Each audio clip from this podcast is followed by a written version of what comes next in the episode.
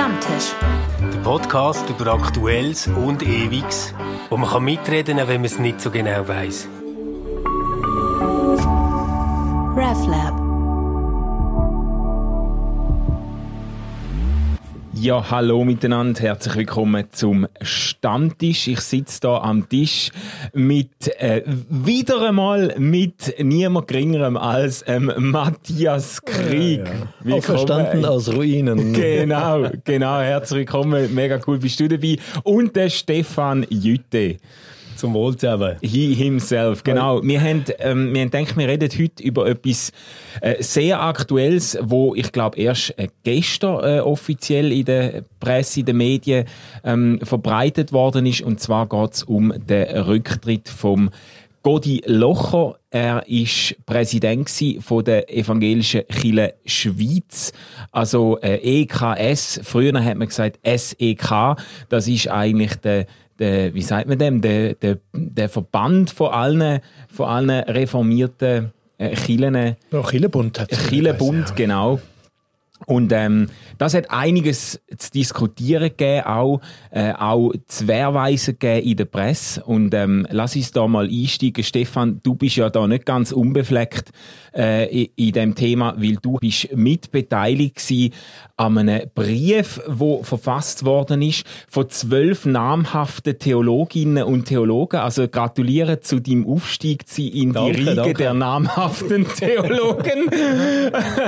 und äh, äh, du hast im Vorfeld eben hast du den Brief ähm, äh, mit initiiert oder unterschrieben, ähm, wo es auch um äh, die, um das Ganze, äh, sag doch einmal, um was es gegangen ist, bevor ich da Zeug erzähle, wo ich nicht so genau weiß.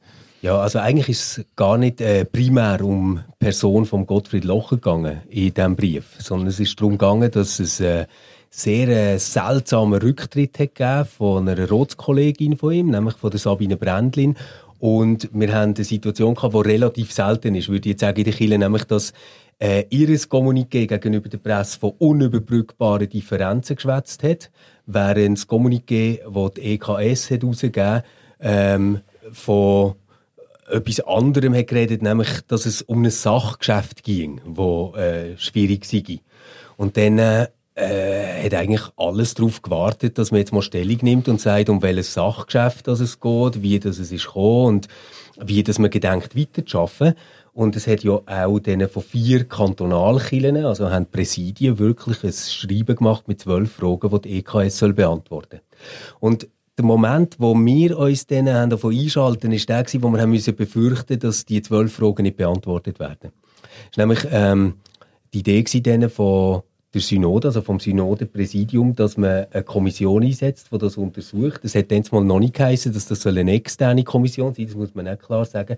Und das hätte ich natürlich am ganzen Rot und am Präsidenten Maulkorb verpasst, bis die Untersuchung ein Jahr später wäre abgeschlossen gewesen.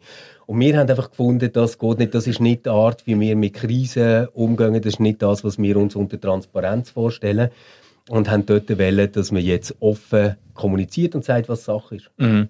Und das hat auch damit zu tun, dass dort schon in dem Sinn, ich sage jetzt mal, mindestens der Verdacht im Raum gestanden ist, dass es irgendetwas mit dem Geschäft zu tun hat, wo äh, Sabine Brändlin heisst sie, gell, über, übernommen hat. Äh, nämlich, äh, was ist es genau, wie heißt das Ressort oder das Thema? Grenz... Also, Nein, also Sabine Brändlin ist eigentlich zuständig für die ganzen Gleichstellungsfragen. Ja, genau. Ähm, wenn es jetzt irgendwie äh, zu einem Konflikt kommt zwischen Umgang von Männern mit Frauen oder Frauen mit Männern oder irgend so etwas, dort ist sie zuständig und sie hat äh, irgendwie ein oder zwei Wochen vor ihrem Rücktritt gegenüber dem Bref gesagt, dass das der neue Schwerpunkt ist, wo sie jetzt wo den Fokus drauf legen. Oder und dann ist natürlich irgendwo schwierig geworden, wenn sie sagt, sie tritt zurück wegen unüberbrückbaren Differenzen und du hast auf der anderen Seite die Mitteilung von der EKS, die sagt, es geht um ein Sachgeschäft. Äh, da sind natürlich die Fantasien losgegangen und dort wäre es wichtig gewesen, dass jemand wäre hergestanden und hätte gesagt, um was es geht. Mhm. Ja, also wir können uns ja zum Inhalt nicht äußern, das äh, wollte ich auch gar nicht. Äh, und trotzdem äh, liegt das natürlich in der Luft, oder? Jetzt da, also äh, alle Welt denkt ja, da ist irgendwie, da wird dreckelt, aber man versucht das zu sachlichen äh, und äh, redet nicht drüber. Was mich am meisten bewegt, ist, dass einisch wieder wir nur negativ in den Schlagzeilen sind.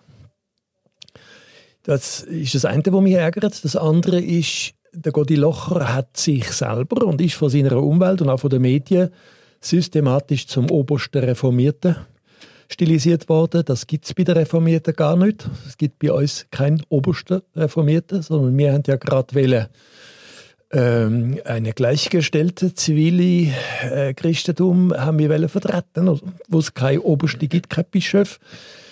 Das heißt, ähm, da, diese Sachen ärgert mich. Und weil das ist das uralte Pressemuster. Jemand wird ganz oben angesiedelt, damit er möglichst tief kann stürzen kann.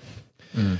Das heißt, äh, aus dem Engel wird ein Teufel, das gibt schon, der Mythos vom Engelsturz, der gibt es schon in der Bibel.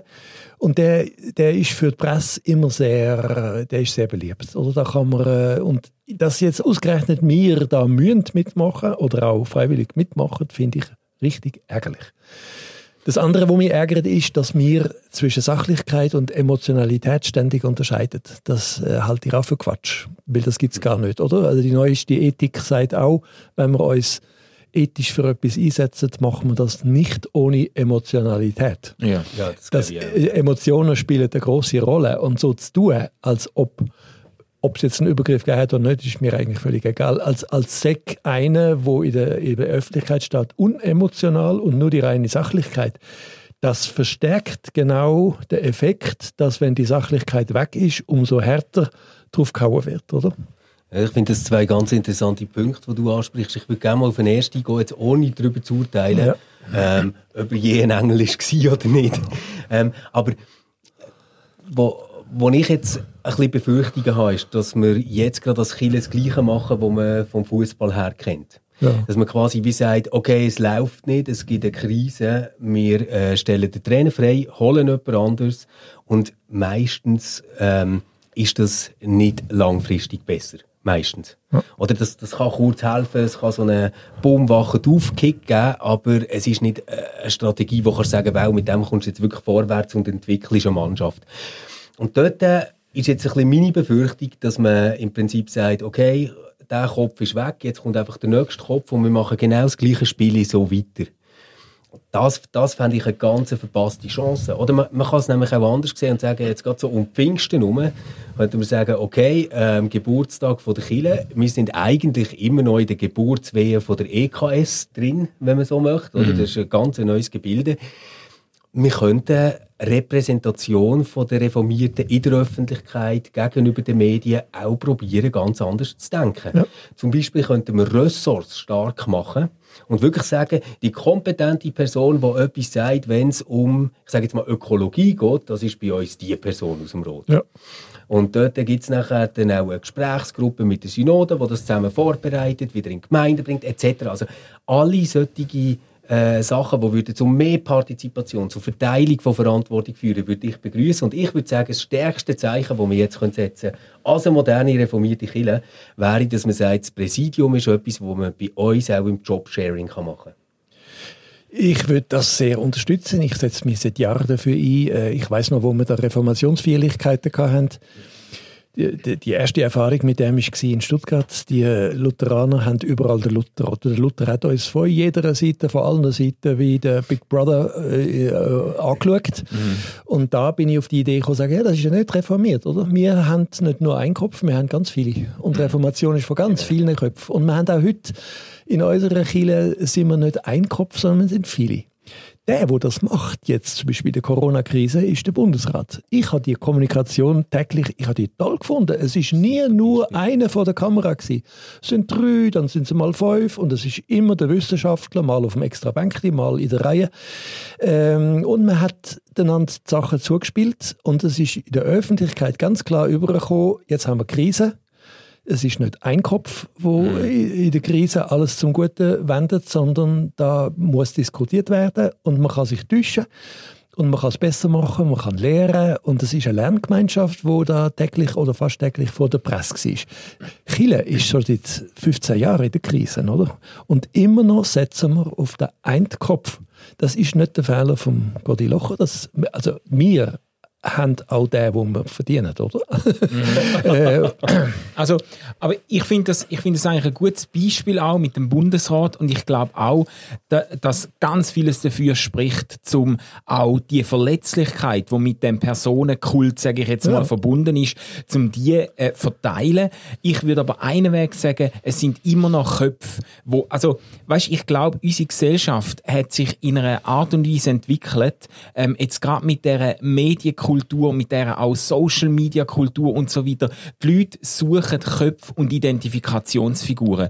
Ähm, Institutionen haben massiv an Glaubwürdigkeit verloren. Ja, bin ich ähm, und jemand ja. ist auch nicht ja. automatisch als Kopf quasi Trendsetter oder Opinion Leader oder weiß was, weil er der Kopf von einer Organisation ist, sondern er braucht irgendwo, er, er muss, es, es braucht das Charisma, es braucht irgendwo, es, es, das sind auch sehr, sehr eigendynamische Prozesse, denn, wo dazu führen, dass sich so Personen ausbilden. Und das ist jetzt, also, ich sage mal so, ich glaube, es braucht Köpfe und es braucht mehrere Köpfe, weil wir uns sonst wahnsinnig, wenn wir da einen neuen Papst ausbilden, dann machen wir uns wahnsinnig verletzlich. Ja, genau, das, äh, das meine ich ja. Weil mit, ja. mit dem ja. Reputationsschaden von dem ja. Kopf äh, leidet die ganze Kille mit, oder? Oder und dort, dort würde ich halt einfach immer aufpassen, wenn es heisst, wir brauchen mehrere Köpfe und so. Ich finde das natürlich auch.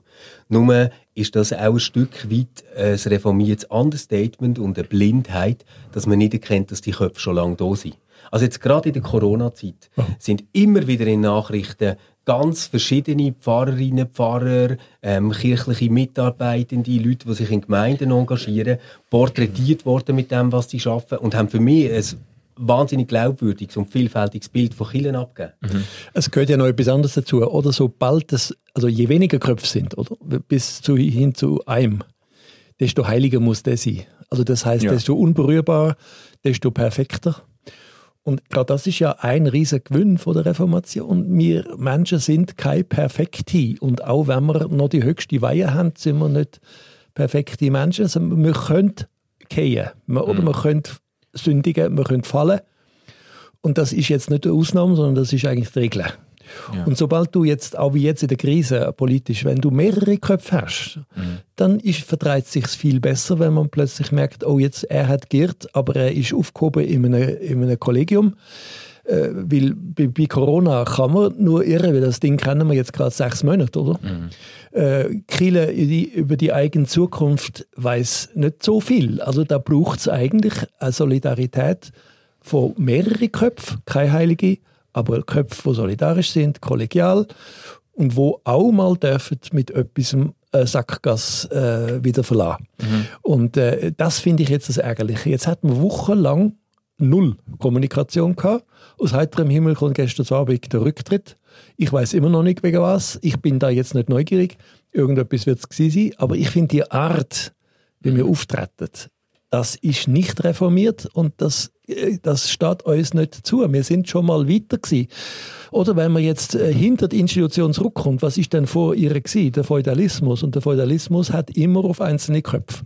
Und daher müssen wir nicht zurück. Wir müssen in die Zukunft und wir müssen kollegiale, solidarische Gemeinschaft, wo man auch Fehler machen darf, sich dir auch sagen und entschuldigen und weitermachen. Das, ja. ich, ich, teile das völlig. Also das Ärgernis ist jetzt gewesen, dass eigentlich die Kommunikation, die jetzt passiert ist, keine von unseren Fragen beantwortet hat, mhm. keines von unseren Anliegen bedient hat, sondern man hat wirklich einfach gesagt, der Kopf rollt und der nächste Kopf wird dann wahrscheinlich wieder kommen. Das ist wirklich ja. tragisch, wenn das die Art ist, wie wir mit dem umgehen. Wo, wo ich äh, gleich auch einen Teil jetzt nicht nur würde bei der Institution als Fehler sehen, sondern schon auch würde sagen, es hat einen persönlichen Anteil, oder ist dann die Art, wie man so ein Amt ausfüllt. Ja. Also wenn man natürlich ähm, quasi selber, ich, ich bringe jetzt ein Beispiel, wo ihr vielleicht ein bisschen Abwägung findet, aber äh, so, so wie ein Dalai Lama, endlich etwas Humorvolles, auch zum Teil selbstironisches verkörpert und dann einen Fehler macht, dann drücken alle gerne beide Augen zu und sagen, ja, nächstes Mal besser. Aber wenn man sich natürlich so ein gewisses geschliffenes Auftreten gibt und äh, mit dem auch etwas ausstrahlt, ähm, wo man ja selber auch gerne dafür angeschaut wird, dann vertreibt es weniger. Also, äh, nochmal ein blödes Beispiel.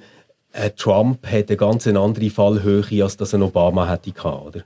Dort vertreibt es einfach weniger. Wenn jemand für Integrität und Wert und ähm, Verlässlichkeit steht, dann äh, ist die Öffentlichkeit viel harscher mit so einer Person, als wenn jemand sagt, ich bin eine nahbare Person, ich mache Fehler wie dir und wenn ich aufs WC gehe, schmeckt es nicht immer fein. Mhm. Aber die Frage ist natürlich, ob in dem Setup, so wie das mit, äh, mit Ratspräsident und Ratspräsidium und so, so wie das aufgesetzt ist, ob überhaupt so eine, sage jetzt mal, äh, bescheidene, verletzliche, partikulare Existenz überhaupt denkbar wäre oder ob das nicht so äh, fast im System auch schon drinnen ist für jemanden, wo die Position ausfüllt, braucht es eigentlich einen ein Politiker, eine integrative Person, wo quasi mit, die, mit verschiedensten Leuten irgendwie kann, kann umgehen und das zusammenhalten und, und, äh, und äh, geschliffen kann kommunizieren und so. Es ist schon ein bisschen im System auch drinnen, dunkt mir. Ja, ja. Oder? Lustig, dass du das jetzt so bringst, weißt, weil ähm, ich habe ja das erste Mal, als ich den Locher erlebt habe, bin ich Theologiestudent gewesen, und das war auf dem Leuenberg und dort hat er die Idee gehabt, dass wir das Bischofsamt brauchen.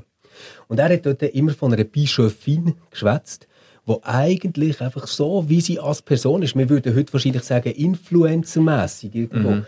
kann unterwegs sein, wo kann Stellung nehmen, aber mit dem nicht einfach die Meinung von allen muss verkörpern, sondern jemand ist, wo man sagt, dort legt man einen Fokus drauf. Und er hat dann schon gesagt, es könnte auch gut drei, vier von denen geben. Okay. Und ich finde das eigentlich eine sehr sympathische Idee. Lustigerweise ist es in der ganzen Reform, wo man jetzt hatte, von SEK zu EKS, im ganzen Präsidium gar nicht in die Richtung gegangen. Ich habe das nie so wahrgenommen. Mhm.